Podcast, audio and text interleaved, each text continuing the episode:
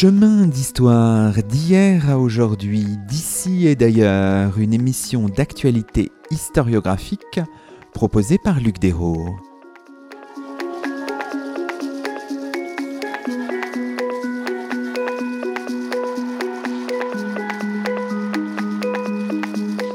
Bonjour à toutes et à tous, c'est le 85e numéro de nos chemins d'histoire, le quatrième de la troisième saison, et nous avons le plaisir d'accueillir à notre micro Marine Beccarelli. Bonjour à vous. Bonjour. Marine Beccarelli, vous êtes docteur en histoire contemporaine de l'université Paris Panthéon-Sorbonne, productrice de documentaires et de podcasts, et vous venez de faire paraître un ouvrage tiré de votre thèse et publié aux presses universitaires de Rennes, un livre préfacé par Pascal Horry et intitulé Micro de nuit, Histoire de la radio nocturne en France 1945-2012.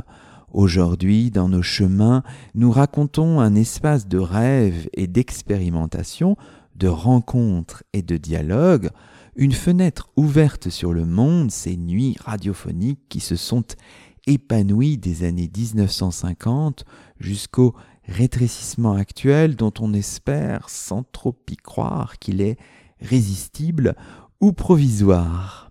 Alors revenons d'abord dans la première partie de cette émission, Marine Beccarelli, sur euh, le projet de ce livre. Au départ, c'est une thèse euh, dirigée par Myriam Tsikounas qui est devenue un livre et on sait bien que ça prend toujours du temps de faire d'une thèse un livre.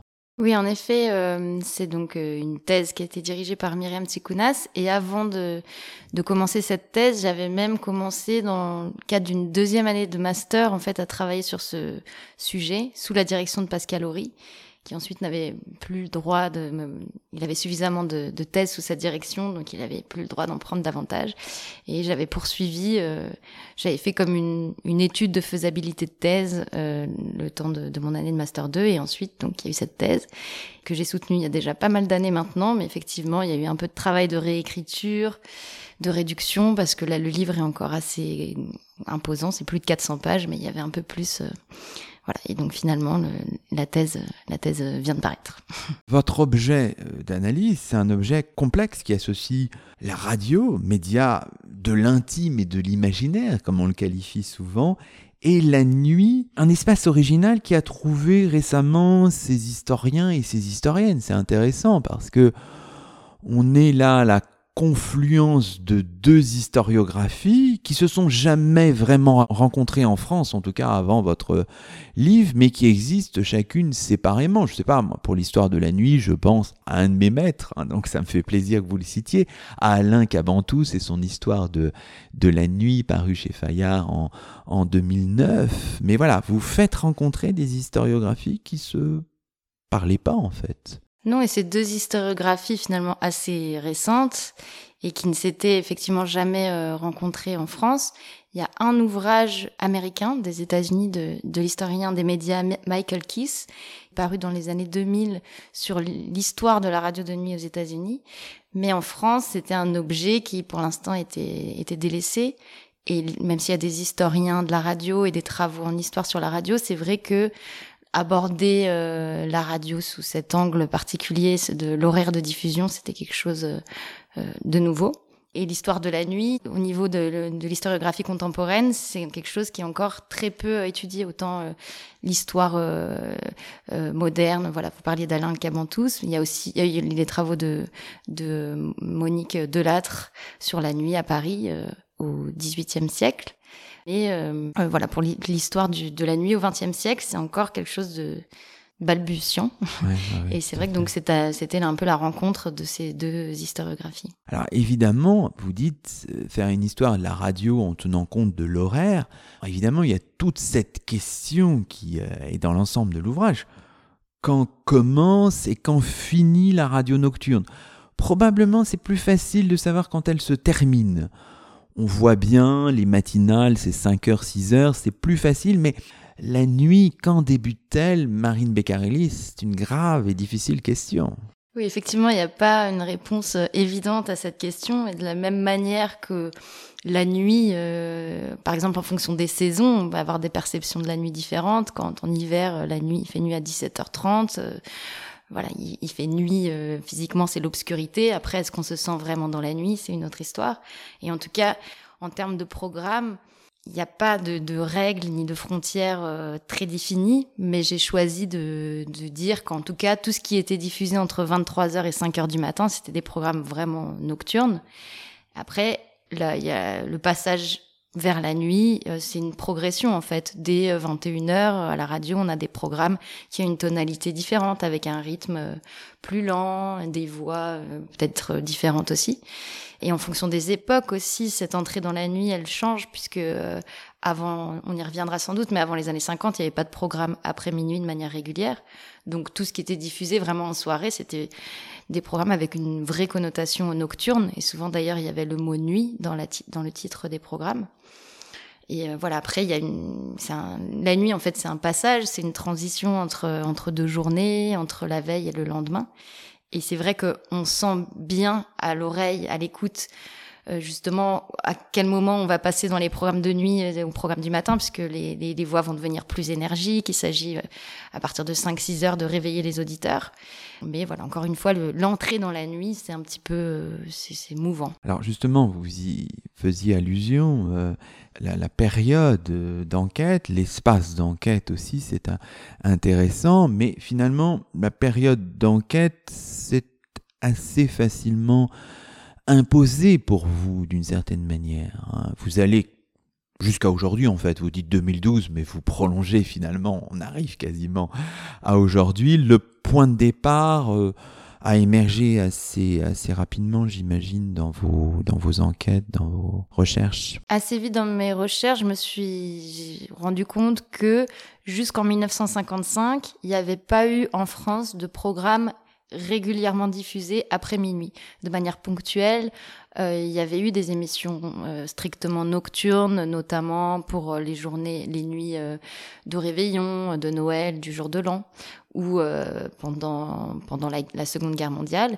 Mais jusqu'en 1955, la plupart des, des, journées radiophoniques, des programmes, des grilles de programmes de la journée s'arrêtaient vers 23 h ou minuit. Et en 1955, on a Paris Inter, qui était l'ancêtre de France Inter, qui a eu l'idée, euh, c'est notamment Roland Dordain, qui avait eu l'idée de proposer justement des émissions qui s'adresseraient aux, gens de la nuit, aux travailleurs de nuit notamment, et en particulier aux personnes sur la route. Euh, donc de proposer un programme qui permette, leur permettrait de rester éveillés, de leur tenir compagnie. Donc avant 1955, moi j'ai choisi de délimiter mes bornes chronologiques, enfin de commencer dix ans avant cela, donc en 1945, juste à la sortie de la Seconde Guerre mondiale, même si en réalité j'observe ce qui euh, s'est passé avant dans les, les, programmes de soirée, donc euh, depuis euh, le début des années 20 puisque la radio, euh, cette année, on fête le centenaire euh, du médium euh, radio, puisque la, la, première station de radio qui a diffusé régulièrement, c'est à la fin de l'année 1921. Donc j'observe quand même brièvement dans un préambule ce qui s'est passé jusqu'en 1900, jusqu'à la Seconde Guerre mondiale. Et puis après, donc j'ai essayé d'observer de 1945 jusqu'à 1955 comment on n'est pas arrivé justement de cette radio de soirée à la naissance de la radio d'après minuit. Et puis la fin de ma période d'études, c'était 2012, puisque 2012 c'était une date symbolique en ce sens que France Inter, qui avait été la radio donc pionnière en termes de radio nocturne quand elle s'appelait Paris Inter, 2012, euh, France Inter, pardon, en 2012, a décidé de mettre un terme à ses programmes de nuit en direct et à les remplacer par des rediffusions de la journée. Donc l'étude s'arrête normalement en 2012, mais dans les faits, c'est vrai que j'ai proposé euh, j'ai observé en fait ce qui existait jusqu'à la période très très récente, ce qui, ce qui demeurait de, la radio nocturne jusqu'à aujourd'hui. Ce qui est passionnant aussi, c'est de, de, suivre votre raisonnement en matière de sources, évidemment, pour euh, confectionner ce livre, Micro de nuit, histoire de la radio nocturne en France, 1945-2012. Vous avez compulsé des sources euh, très nombreuses.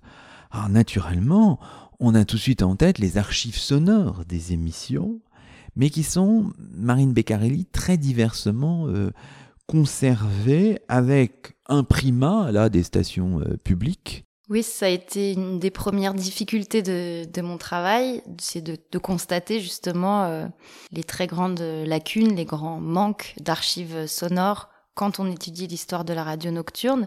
Mais c'est pas le seul fait de la radio nocturne, puisque en fait l'historien de la radio, il est confronté euh, d'une manière générale à la pénurie et au manque d'archives sonores. Mais c'est encore plus vrai pour la radio de la nuit, puisqu'en fait c'était un espace-temps qui était euh, considéré euh, moins légitime, moins digne d'intérêt, moins sérieux, donc moins digne d'être conservé. Et ensuite, donc entre ce qui est conservé à l'INA, donc malheureusement j'ai eu un accès beaucoup plus facilité aux archives publiques puisque l'INA a conservé jusqu'au dépôt légal de l'audiovisuel qui a été décidé en 1992 avant, les années 90, il y a quasiment aucune archive de radio privée qui a été collectée par, euh, par l'Institut national de l'audiovisuel. Donc ça, c'est un premier problème qui fait que dans mon étude, malheureusement, j'ai eu plus accès à des archives euh, publiques. Il existe quand même des, des fonds euh, privés des radios, mais euh, qui sont pas accessibles de manière facile. donc voilà, c'était un premier biais dans mes recherches. Et après, même si ces archives publiques sont plus facilement, euh, on peut plus facilement les consulter, souvent on est déçu parce qu'il n'y a pas grand-chose. Par exemple, je pense par exemple à l'émission euh, Le Pop Club de José Arthur, qui est une émission qui a existé pendant 40 ans. Sur les 20 premières années d'existence, il y a une dizaine, euh, une quinzaine maximum d'archives qui ont été conservées.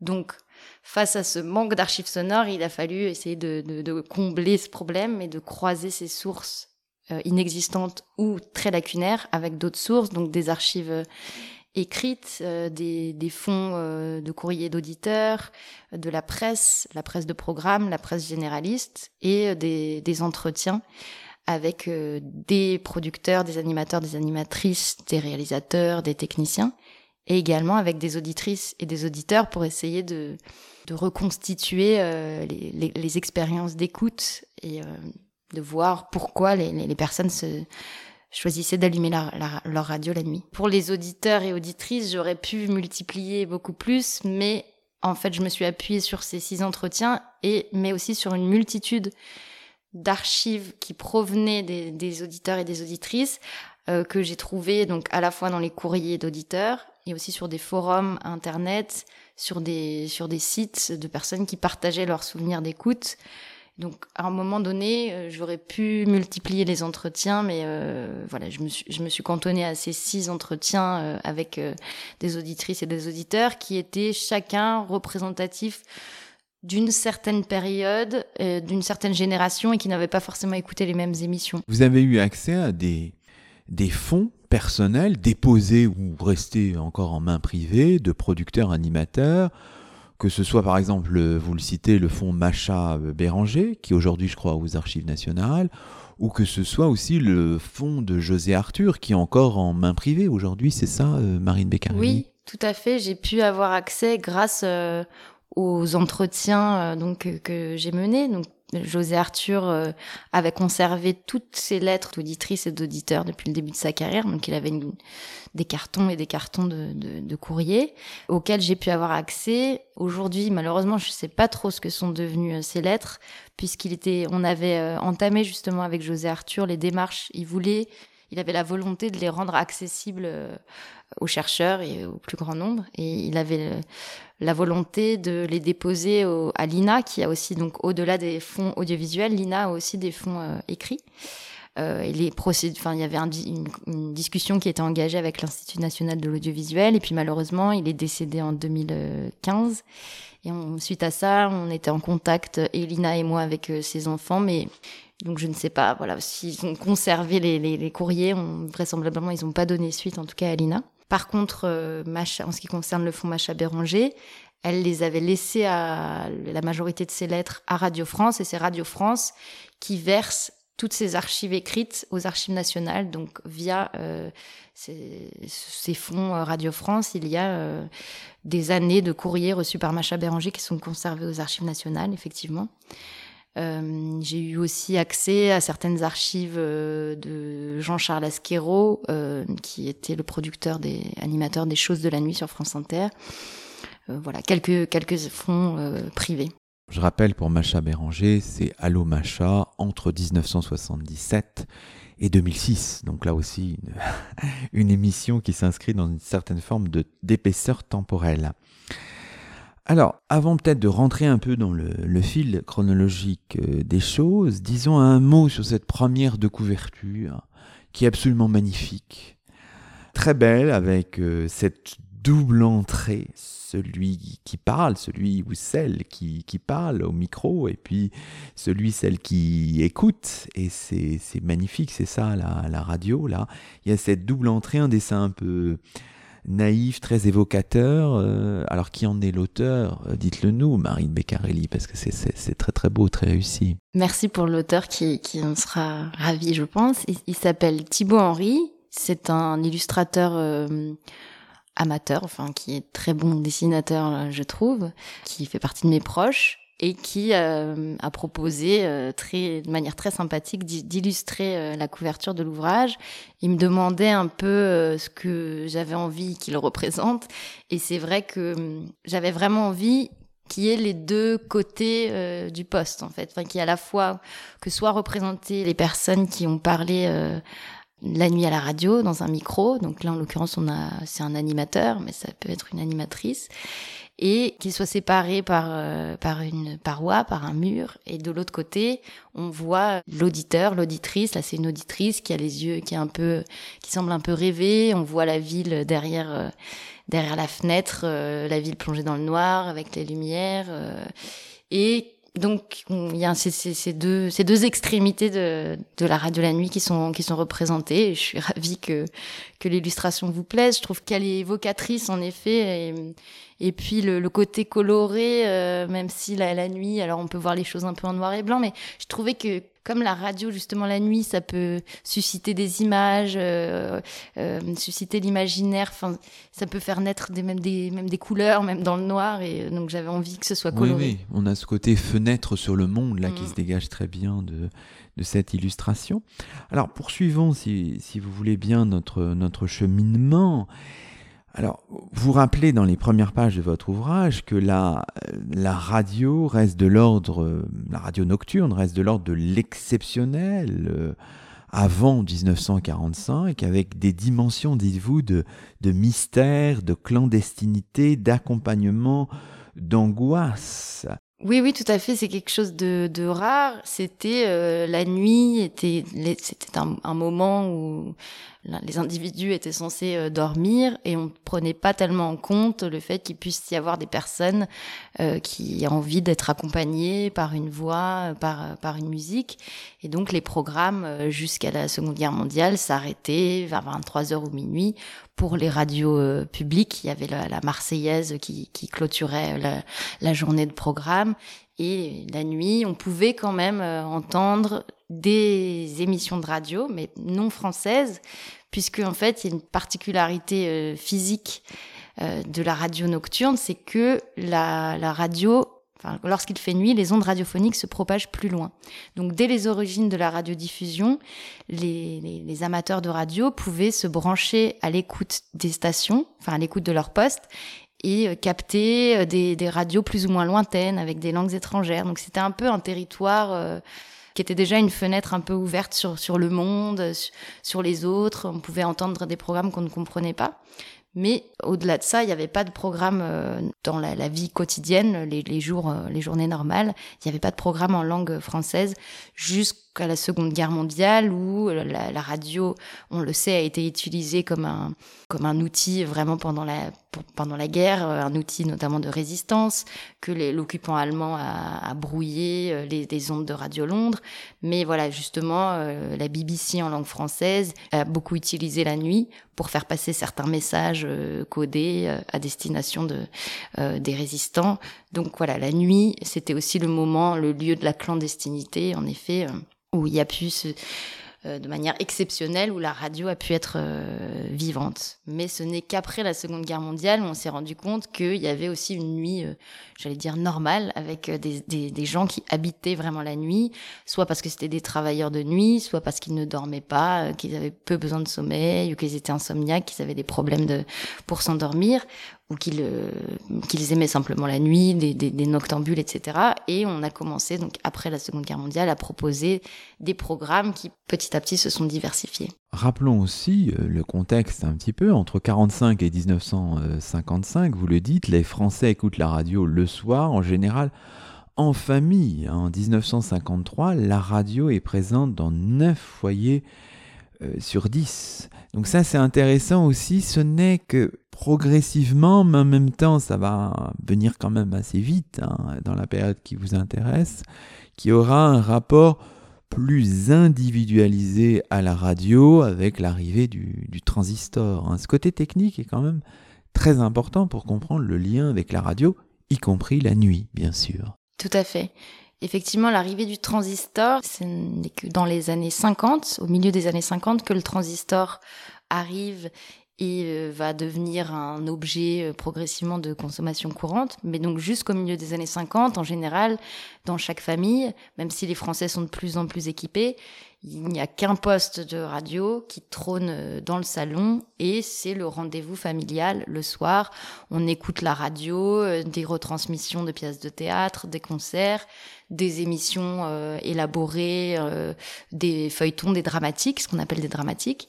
Mais on n'est pas encore dans une écoute individuelle, ce qui va arriver à partir des années, du milieu des années 50. Donc, la radio, de la fin des années 40 jusqu'au milieu des années 50, elle s'adresse, elle raconte des histoires à la famille, mais il n'y a, pas encore la dimension vraiment d'intimité qui se développera euh, après. Mais en revanche, dans ces années-là, on a des émissions vraiment qui, qui invitent euh, au voyage, qui invitent à la rêverie, notamment les émissions de, Stéphane Pizella, qui était originellement un grand reporter pour la presse écrite, qui avait beaucoup voyagé dans le cadre de son travail, et qui, à partir de 1950, va proposer des séries d'émissions qui seront diffusées de manière hebdomadaire le soir sur la radio publique, à partir de 22 heures. En général, c'est 22h, 23h, donc on est quand même tard surtout quand la radio, à ce moment-là, elle, s'arrêtait à minuit. Il a eu notamment la série Les Nuits du bout du monde, qui euh, proposait hum, c'était vraiment des invitations à la rêverie avec Stéphane Pizzella qui racontait des histoires à la première personne et qui racontait, qui mélangeait ses propres souvenirs de voyage du bout du monde, qui inventait des, qui inventait des aventures et qui avait une voix très grave, vraiment une voix de conteur, qui utilisait beaucoup de musique d'illustration musicale. C'était une radio euh, élaborée qui faisait rêver euh, les auditeurs et les auditrices, même en famille justement, euh, autour du poste. Évidemment, après 55, hein, qui marque cette première césure qu'on évoquait tout à l'heure, il y a évidemment l'arrivée de Route de nuit, hein, très important, hein, sur France Inter, à partir du mois de juin de cette année-là où là se conjugue automobile, autoradio et téléphone, vous dites, c'est un programme qui s'étend même hein, dans la nuit, il me semble, à partir de, de 1957. Alors, quand on écoutait Route de nuit, qu'est-ce qui, qui se passait, Marine Beccarelli? Alors, Route de nuit, l'idée de cette émission, donc, c'était de tenir compagnie aux routiers et aux personnes qui conduisaient euh, la nuit sur les routes. Donc dans les années 50, on a un moment vraiment du développement de l'automobile, du développement du trafic euh, routier, et ça coïncide avec le moment de l'apparition de l'autoradio et du développement euh, de l'autoradio qui vraiment se répand. Et donc c'est à partir de, ce constat que donc Roland Dordain notamment a eu l'idée d'imaginer ce programme. Alors dans ce programme, qu'est-ce qu'on entendait? On entendait beaucoup de musique, mais aussi des informations sur l'état des routes, des informations sur la météo et des, jeux. Et les auditeurs pouvaient appeler, par exemple, s'ils étaient témoins euh, d'un accident ou, euh, d'un embouteillage ou je ne sais quoi, même si la nuit c'était plus difficile, mais s'ils étaient témoins d'un problème quelconque sur la route, ils pouvaient euh, appeler la radio en PCV, donc c'était, ils s'arrêtaient sur le bord de, la route, dans un bar ou dans un relais routier par exemple, ils pouvaient appeler la radio pour transmettre l'information et les animateurs de route de nuit donner l'information à l'antenne. Très vite, en fait, les, les, les, dirigeants de, France Inter et les animateurs de route de nuit, c'était chaque nuit, c'était les sept nuits de la semaine, et chaque nuit, c'était un animateur ou une animatrice différente. Ils ont constaté très vite qu'il y avait beaucoup de courriers, qui recevaient beaucoup de courriers, à la fois de personnes qui étaient sur la route, mais aussi de tout un tas d'autres personnes, des travailleurs de nuit, mais pas que, Et ces personnes réclamaient que l'émission ne s'arrête pas à 2 heures du matin, parce que pendant deux ans, Route de nuit, c'était de minuit à 2 heures du matin, et à 2 heures du matin, ensuite, il n'y avait plus rien. Et suite aux courriers d'auditeurs qui ont été très abondants, la décision a été prise de prolonger les programmes plus avant dans la nuit, et à partir de 1957, en fait, la radio de nuit euh, fait, enfin la radio fait le tour de la nuit et est diffusée 24 heures sur 24. Paris Inter ne s'arrête plus jamais et les auditeurs peuvent avoir des programmes en continu. Au sujet de Route de nuit, c'est assez fascinant parce que vous citez un passage de Jean Cocteau qui est agacé et en même temps probablement un peu fasciné par Route de nuit. Voici ce qu'il dit, on va lire ce texte en 1958, c'est à la page 96 de votre ouvrage. Toute la nuit, la radio marche. Chose incroyable.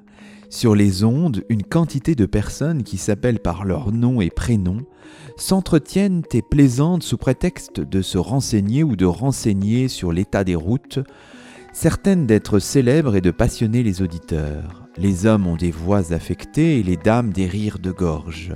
C'est une société fantôme et nouvelle dont on ignore où elle se forme et où elle se rencontre.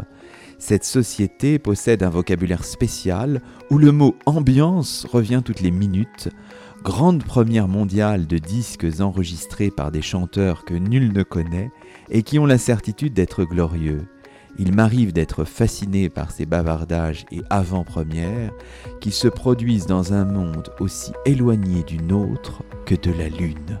C'est passionnant ce, passage-là, franchement, parce qu'on voit bien que, bon, il y a une certaine forme de mépris, même il ne comprend pas ce monde-là, et en même temps, ça le fascine, Marine Beccarelli. Absolument, c'est assez frappant. Alors, il, écrivait dans son journal, c'est pas le seul, euh, il y a d'autres extraits aussi, mais il avait euh, cette espèce de fascination pour cette radio de nuit qu'il ne comprenait pas, mais dont vraisemblablement il ne pouvait pas s'empêcher de l'écouter j'étais étonnée et heureuse de tomber sur ces extraits parce que voilà, il écoute. il y a une nuit de, de, de, réveillon de la Saint-Sylvestre où il peut pas s'empêcher d'écouter et, et, il comprend pas et qui sont ces gens, mais mais euh, ça le fascine quand même et ça le tient éveillé.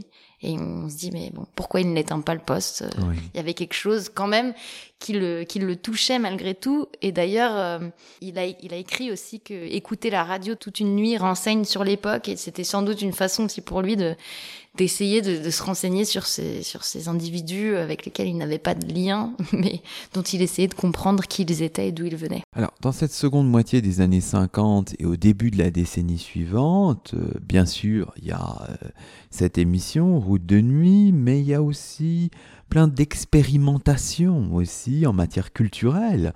Rappelons que le masque et la plume, par exemple, naît en 1955. Rappelons aussi peut-être qu'on a oublié cette émission, qu'une émission animée par José Arthur, préparée par Roland Dordain, qui s'appelle Interminuit, est euh, active en 1959. 1960, que évidemment, euh, vous le dites aussi, ça c'est assez passionnant aussi, que pendant la guerre d'Algérie, la radio nocturne joue aussi un, rôle, Marine Beccarelli. Effectivement, pendant la, guerre d'Algérie, la, radio de nuit a, joué un rôle. Alors d'une part, on avait dans un certain nombre d'émissions, je pense par exemple aux émissions de, Roland euh, Forez, c'était des émissions de balles en fait qui étaient retransmis euh, les balles du, samedi soir qui se déplaçaient euh, de village en ville de France. Et au sein de cette émission, on avait des messages qui étaient destinés euh, aux Français qui étaient envoyés en Algérie, enfin des messages destinés aux, aux contingents. Et on avait à la fin des deux côtés des messages qui pouvaient se faire passer à l'antenne et on utilisait ce moment de la nuit comme un moment un peu privilégié justement pour diffuser des messages personnels à destination euh, des, jeunes Français en Algérie.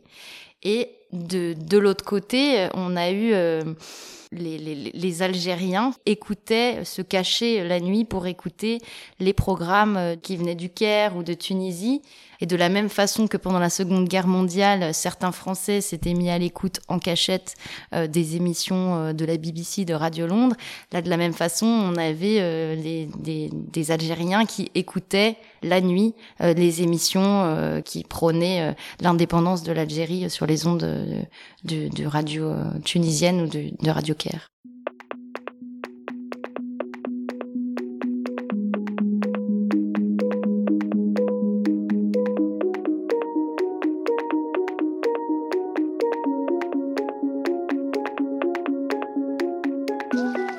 Vous écoutez Chemin d'Histoire, une émission d'actualité historiographique. Aujourd'hui, Luc Dérault s'entretient avec Marine Beccarelli, docteur en histoire contemporaine de l'université Paris Panthéon-Sorbonne.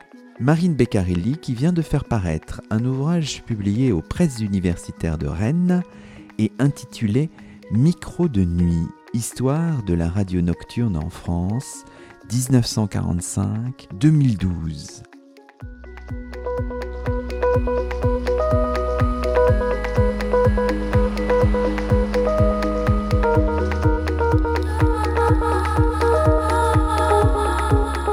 Alors poursuivons en votre compagnie, Marine Beccarelli, notre chemin dans l'histoire de la radio de nuit. Et on arrive à ces années 60, au milieu des années 60, donc à ce nouveau type, dites-vous, de nuit radiophonique avec un élargissement des programmes, dites-vous. Les auditeurs sont aussi de plus en plus euh, présents dans les émissions. Alors il y a Route de nuit jusqu'en 1973, et puis il y a finalement dans la mémoire, c'est un peu effacé Route de nuit, Les routiers sont sympas, une émission créée en 1972, hein, c'est ça, finalement associée, puisqu'elle a été diffusée au départ, je crois, sur trois antennes, à RTL. Mais alors, on va peut-être nous se concentrer plutôt sur un symbole, vous dites, du renouveau de la nuit radiophonique, le Pop Club de José Arthur. Alors, plusieurs de nos auditeurs ont certainement en mémoire cette émission, et notamment le générique qui a dû changer plusieurs fois, mais enfin on a toujours un peu en mémoire euh, l'un de ces génériques, donc créé en 1965 et qui a donc euh, duré pendant 40 ans jusqu'en 2005. Les horaires ont aussi bougé, au départ je crois que c'était 22h, 1h, puis en 1969, 22h30, 1h30, alors, ce qui compte dans le pop club, c'est peut-être aussi les lieux de l'émission. Je dis les lieux parce que il y en avait plusieurs. À un moment, c'est une émission assez rapidement d'ailleurs. Hein. C'est une émission qui euh, qui se déplace euh, finalement. alors la nouveauté de avec le Pop Club, c'est que donc jusqu'à jusqu'au Pop Club, on avait donc essentiellement Route de nuit, cette émission un peu de, de service qui tenait compagnie. Mais avec le Pop Club, l'auditeur est invité dans le Paris euh, mondain, un peu dans le monde du Paris nocturne, Paris festif. Le premier lieu dans lequel se déroule le Pop Club, c'est le bar du Ranlag, le bar de la Maison de la Radio, qui euh, se trouve donc dans la Maison de la Radio qui a été inaugurée peu de temps avant, puisque c'est 1963 l'inauguration de, la Maison de la Radio dans le 16e arrondissement. Et donc au sein de cette grande maison, il y a ce bar qui accueille à partir de 1965 chaque soir euh, au début de la nuit, donc à partir de, 22h, 23h, José Arthur et ses invités. Donc on est dans le décor d'un bar, les invités euh, peuvent consommer de l'alcool, fumer, et ce sont des discussions euh, sur un ton décontracté. Ce sont des invités essentiellement des personnalités du monde de la culture, euh, des artistes, des intellectuels. C'est à l'heure de la sortie des spectacles quelque part, et il y a des discussions voilà, sur un, ton plus ou moins détendu, décontracté, avec un animateur qui est assez impertinent dans la provocation, qui est un peu euh, en avance sur son temps par rapport au programme de la journée, de, de, France Inter de la journée de 1965, et qui propose aussi des concerts en direct avec des musiciens qui viennent euh, jouer en direct, et le public qui est invité, les auditeurs qui peuvent venir assister à l'émission donc dans l'enceinte euh, du bar. Mais l'émission se déplace aussi, va dans d'autres lieux de la, de la vie nocturne, euh, se déplace à l'étranger, euh, l'émission se déplace beaucoup. Et pendant un certain nombre d'années, donc l'émission est euh, dans ce bar-là. Plus tard, il y aura, ce sera dans le restaurant Beaubourg. Et à la fin, les, dernières années, l'émission sera au Fouquet's. Mais toujours un peu dans des lieux symboles euh, de la vie nocturne, euh, du Paris un petit peu festif et mondain. Alors, les invités, c'est difficile un peu à restituer, hein, puisque vous le dites, finalement, souvent les invités, on les connaissait au dernier moment, en fait. Donc, il n'est pas possible dans la méthodologie là, du chercheur de faire une liste, hein, c'est ça, de faire un tableau Excel à partir de tout ça, qui serait peut-être le rêve de l'historien ou de l'historienne. Ce n'est pas possible en réalité. Non, malheureusement, jusqu'au vraiment jusqu'au milieu des années 80, il y a très très peu d'archives qui ont été conservées. Et José Arthur ne souhaitait pas communiquer à l'avance sur ses invités pour la plupart des émissions, en fait, euh, si on observe euh, la presse euh, spécialisée, on a les programmes, on a des avant-programmes, même les avant-programmes de, Radio France, on peut connaître à l'avance les invités. Mais lui, c'était vraiment une volonté de dire mon émission, elle est particulière aussi parce qu'elle se déroule au commencement de la nuit et de ce fait, du fait de cet horaire particulier, on n'est jamais trop sûr de ce qui va se passer. Je lance des invitations, les gens viennent ou ne viennent pas, il y a un peu d'improvisation. Et moi, je préfère ne pas annoncer quelqu'un parce que s'il vient pas et que je l'ai annoncé à l'antenne, les auditeurs vont être déçus. Alors moi, j'annonce rien. Donc, on peut pas avoir de traces en amont. Parfois, on peut avoir des traces a posteriori, par exemple un article qui a été écrit sur telle ou telle émission. Mais sinon, s'il n'y a pas eu d'article ou pas d'archives euh, sonores, on n'a pas de traces de qui est venu.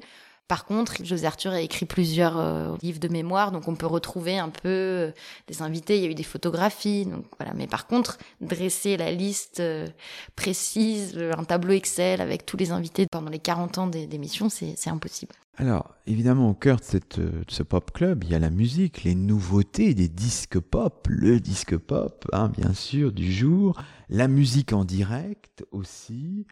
La liberté érigée en grand principe, en décembre 65, José Arthur dit c'est très agréable parce qu'on peut fumer, vous l'avez dit, on peut boire, on peut parler, on peut dire ce qu'on pense, à tel point parfois que c'est compliqué pour lui. Il y a aussi des, suspensions euh, d'antenne. Hein. Oui, il a eu des petits problèmes avec ses directions. Il y a eu une suspension d'antenne, je crois que c'est en 1972.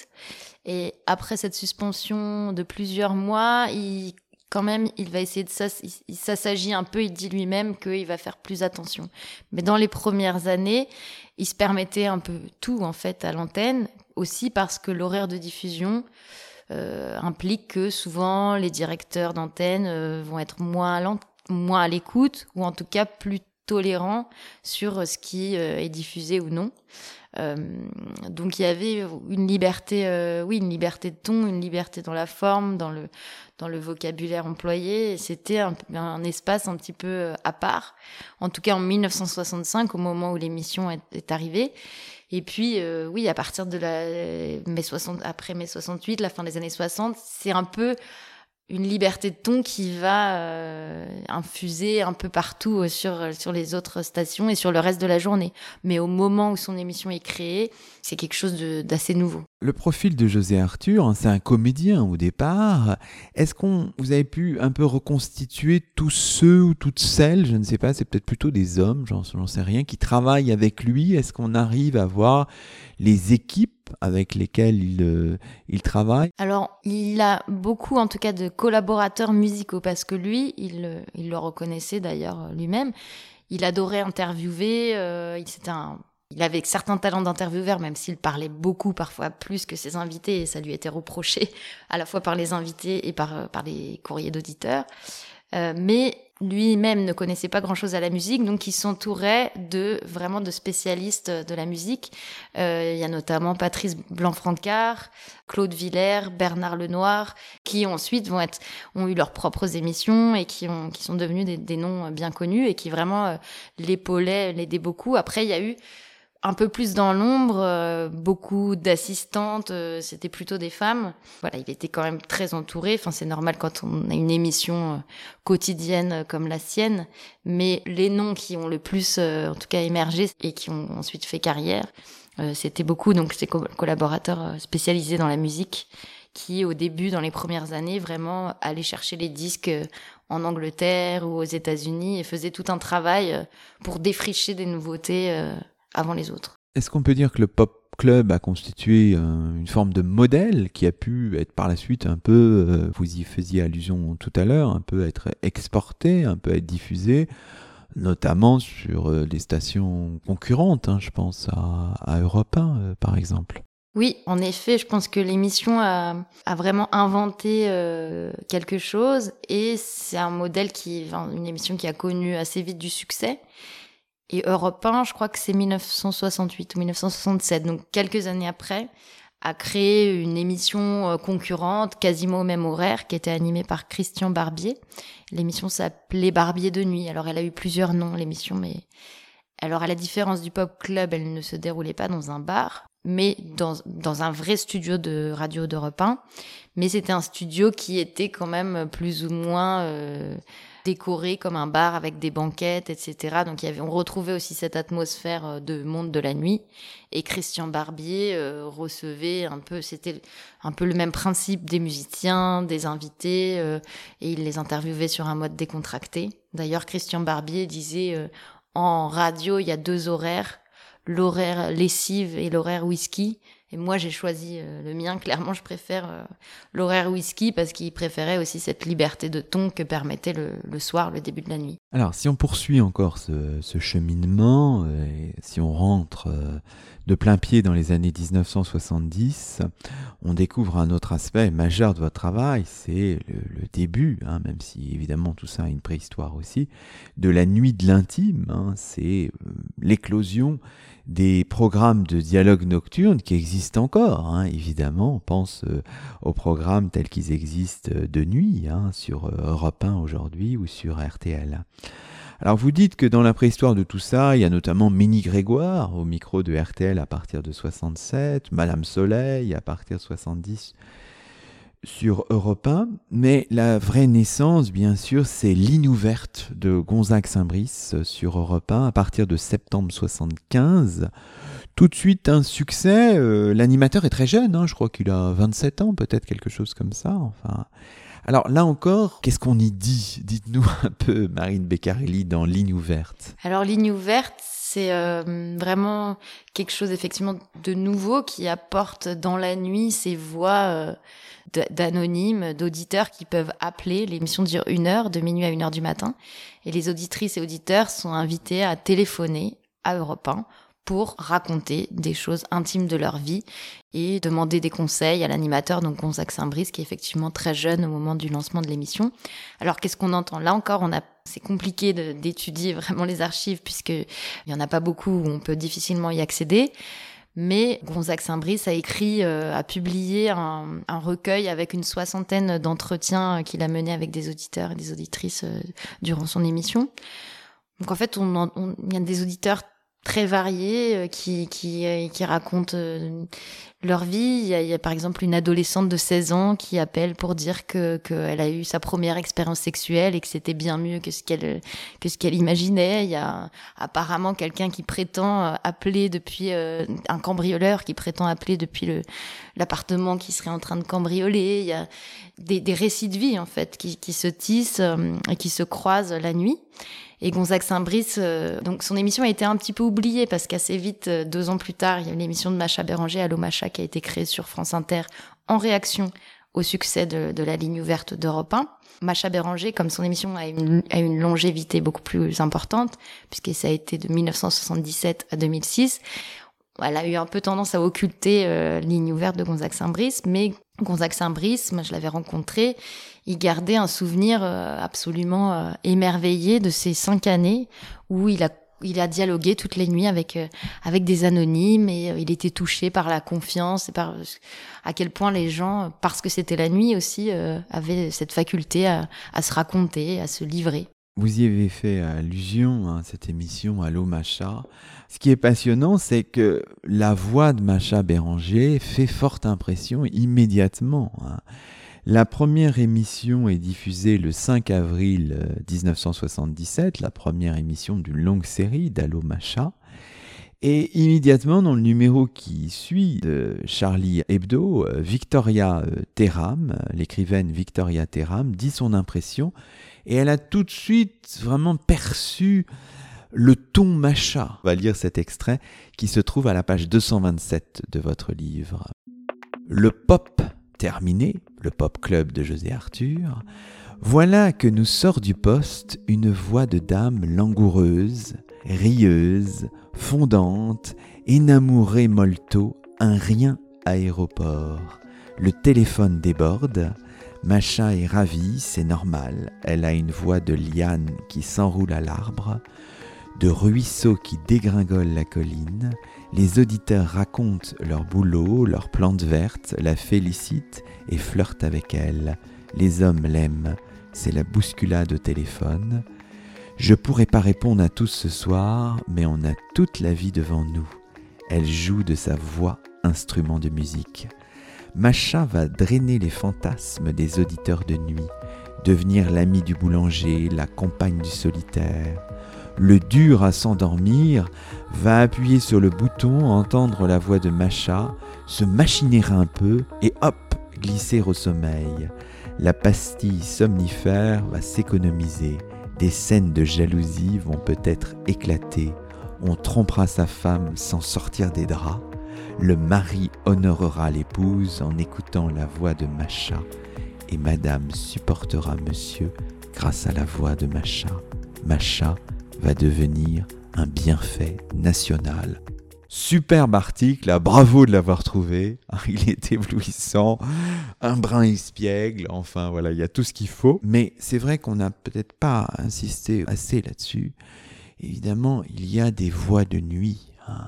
Il y a un tempo, il y a une tessiture de la voix, il y a des intonations, là j'essaye de, le faire presque, là ça y est, on est rentre dans une ambiance nocturne, on parle peut-être plus lentement, plus langoureusement aussi, enfin il y a quelque chose, et ça c'est vraiment intéressant de travailler sur ces, ces tessitures, ces tonalités de voix, Marine Beccarelli. Oui, tout à fait, il y a vraiment une particularité, en tout cas liée à la, à la nuit et à la radio, c'est que on a la possibilité de, prendre plus son temps. L'atmosphère nocturne même fait que les gens qui se trouvent dans un studio derrière un micro pendant la nuit, au milieu de la nuit, au début de la nuit, sont euh, dans un autre état d'esprit, dans un autre rythme que s'ils étaient face à ce micro-là euh, à 10 heures du matin. Et donc la nuit induit elle-même euh, un changement dans la manière de, poser sa voix, dans la manière de, s'adresser à l'auditeur, et aussi parce que les, les, gens derrière le micro savent que l'auditeur va être généralement plus seul, qu'il a vraiment envie d'une voix qui lui tient compagnie. Euh, donc, euh, c'est une manière de s'adresser à l'auditeur qui est plus intime. Et certaines de ces voix, donc notamment la voix de Macha, c'était vraiment la première fois en fait qu'il y, a, y a une voix qui a autant euh, attirer, captiver les auditeurs, parce qu'elle avait une voix très particulière, très grave. Alors Stéphane Pizella aussi avait une voix très grave qui, qui, qui, qui emportait les auditeurs, mais avec Macha, le fait que ce soit une femme, en fait, ça a été la première femme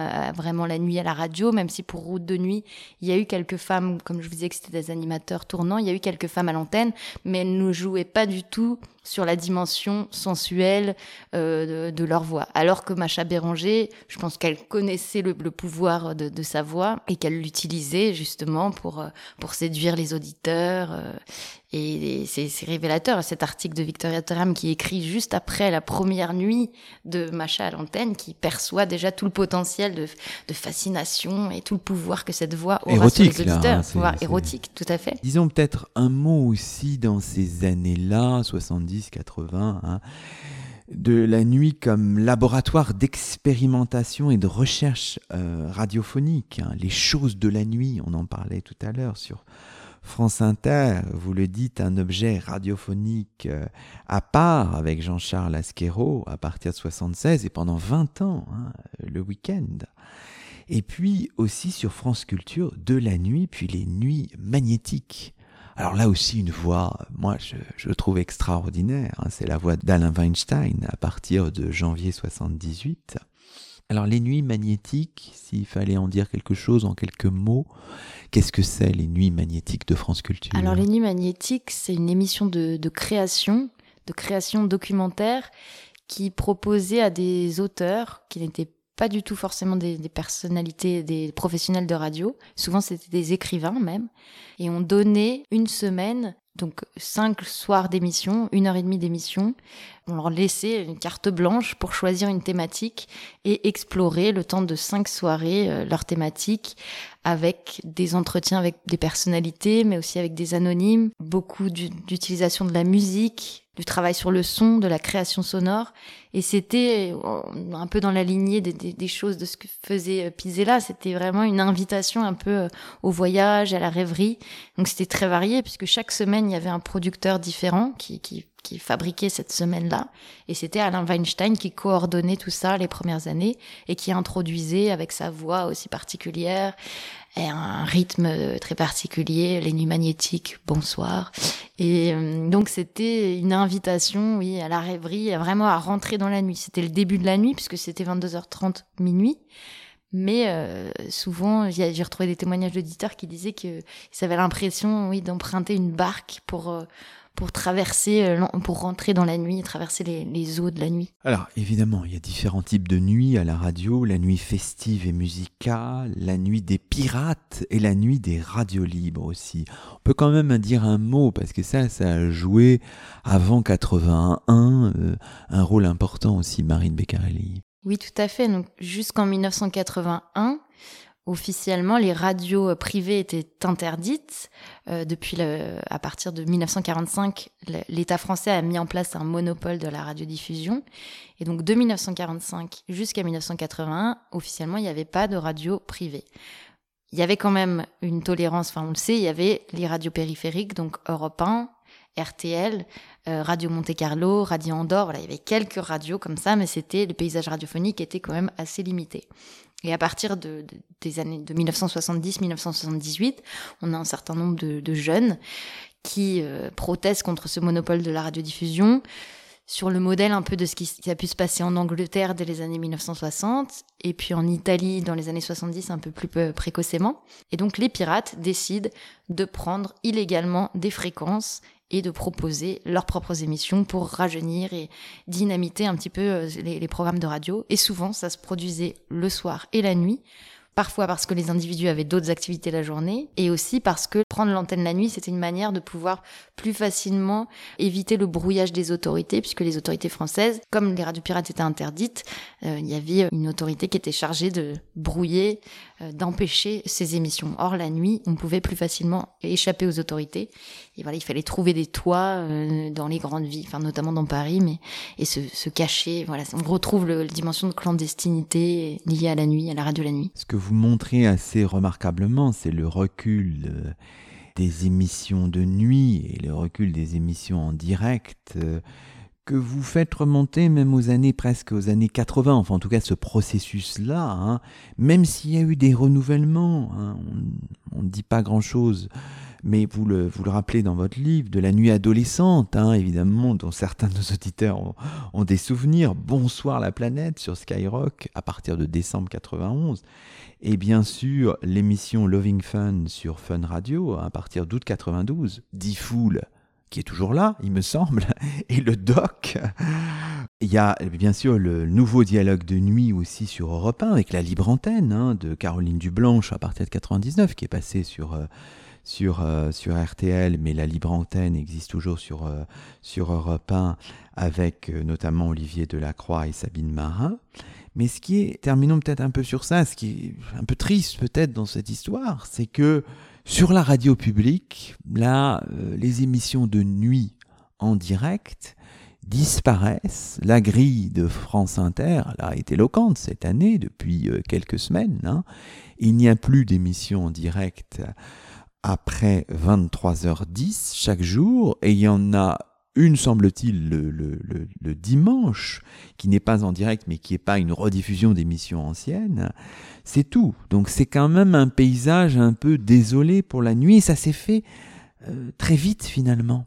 Le rôle de certains pouvant être évident, euh, notamment le rôle d'un ancien directeur de, France Inter, Philippe Val, hein, et c'est étonnant et en même temps ça s'explique, hein, c'est ça aussi. Alors en fait, à partir de dès la fin des années 80, le début des années 90, la radio de nuit a perdu de l'importance parce que déjà il y a eu la concurrence de la télévision. En fait, en France, la télévision euh, s'arrêtait vers minuit jusque vraiment à la fin des années 80. Et à partir de, la fin des années 80, du début des années 90, la télévision a commencé à, diffuser elle aussi 24 heures sur 24. Ensuite, euh, depuis le début des années 2000, on avec euh, l'arrivée du podcast euh, qui a changé les habitudes d'écoute. C'est vrai que le fait d'écouter la radio, la radio ne s'écoute plus forcément en direct. Et la radio aussi perd un peu des auditeurs, donc euh, toutes les radios euh, essayent de, de, de, faire des économies. Et c'est vrai que la nuit a été choisie euh, comme un endroit où il était facile de faire des économies. Et les différents directeurs de, de stations, en tout cas pour ce qui concerne les stations généralistes, ont commencé à proposer des rediffusions à partir au début de 1h, puis de minuit, puis de 23h maintenant pour France Inter. Donc des rediffusions des émissions de la veille. Et c'est vrai que c'est assez étonnant pour France Inter, puisque c'est France Inter, c'était vraiment la radio pionnière euh, à l'époque où elle s'appelait Paris Inter, mais on peut penser aussi que ça, pourrait être une mission quand même de service public que de s'adresser à, tous les auditeurs, y compris au, au monde de la nuit euh, euh, après 23 heures. Et là, à l'heure actuelle, vraiment, il s'agit de rediffusion, mais vraiment de rediffusion de la journée qui vient de s'écouler. Donc euh, en fait, euh, les auditeurs pourraient simplement écouter les podcasts. Et là, c'est vrai que du coup, on n'est plus du tout dans un rythme de nuit. C'est des voix du jour qui sont qui sont transposées la nuit. Par contre, c'est vrai que sur euh, sur Europe 1 et RTL, c'est un peu plus tardif puisqu'on a les libres antennes jusqu'à jusqu'à 1 heure du matin, je crois. En revanche, France Culture continue de proposer une programmation spécifique pour la nuit. C'est pas en direct, c'est aussi des rediffusions d'archives, mais il s'agit d'archives plus anciennes plus ou moins ancienne et on a vraiment un, un, peu un voyage nocturne à travers le patrimoine radiophonique et ça j'espère que ça ne disparaîtra pas. Mais euh, voilà ça coûte aussi de, l'argent. Il y a des personnes qui travaillent pour euh, écouter les archives fabriquer des programmes euh, thématiques et, avec une cohérence une progression. Mais en tout cas France Culture propose encore une programmation spécifique. La nuit c'est un bon moment pour redécouvrir justement des archives anciennes. Juste un mot de conclusion en fait cette histoire que vous proposez, Micro de nuit, histoire de la radio nocturne en France 1945-2012. C'est une contribution d'une certaine manière à l'histoire des sensibilités, vous le dites dans l'introduction de votre ouvrage, du second XXe euh, siècle. Est-ce qu'on peut résumer les choses ainsi? Vous inscrivez dans ce courant historiographique là Oui, en fait, la radio de nuit étant une pratique euh, de l'intime, en fait, en étudiant à la fois les programmes, les archives sonores quand elles existent, et les sources euh, annexes, les courriers d'auditeurs, les témoignages d'auditeurs, on approche, euh, oui, d'une histoire des individualités et de la dimension intime puisque la nuit, c'est le moment justement où les, les gens vont davantage se livrer, raconter des, des choses euh, privées, personnelles. Donc on accède à, à ce qui est un petit peu caché. Et euh, quand si on écoute euh, des, archives des, des, missions de la journée, bien sûr qu'on peut retracer aussi bien sûr une histoire de l'évolution de la société. Mais je crois que dans ce qui a pu se passer dans la nuit, il y a quelque chose euh, effectivement qui, qui, qui, témoigne bien de l'évolution des sensibilités et de l'intimité. Merci beaucoup. Merci à vous, Luc Dérault. Et c'est ainsi que se termine le 85e numéro de nos chemins d'histoire, le quatrième de la troisième saison. Aujourd'hui, nous étions en compagnie de Marine Beccarelli, docteur en histoire contemporaine de l'université Paris Panthéon-Sorbonne, productrice de documentaires et de podcasts. Marine Beccarelli qui vient de faire paraître un ouvrage passionnant publié aux presses universitaires de Rennes, un livre préfacé par Pascal Horry et intitulé Micro de nuit, histoire de la radio nocturne en France, 1945-2012. Toutes nos émissions sont disponibles sur la plateforme SoundCloud et sur le site chemindhistoire.fr avec un S à chemin. À très vite pour un nouveau rendez-vous radiophonique. Que la force historienne soit avec vous.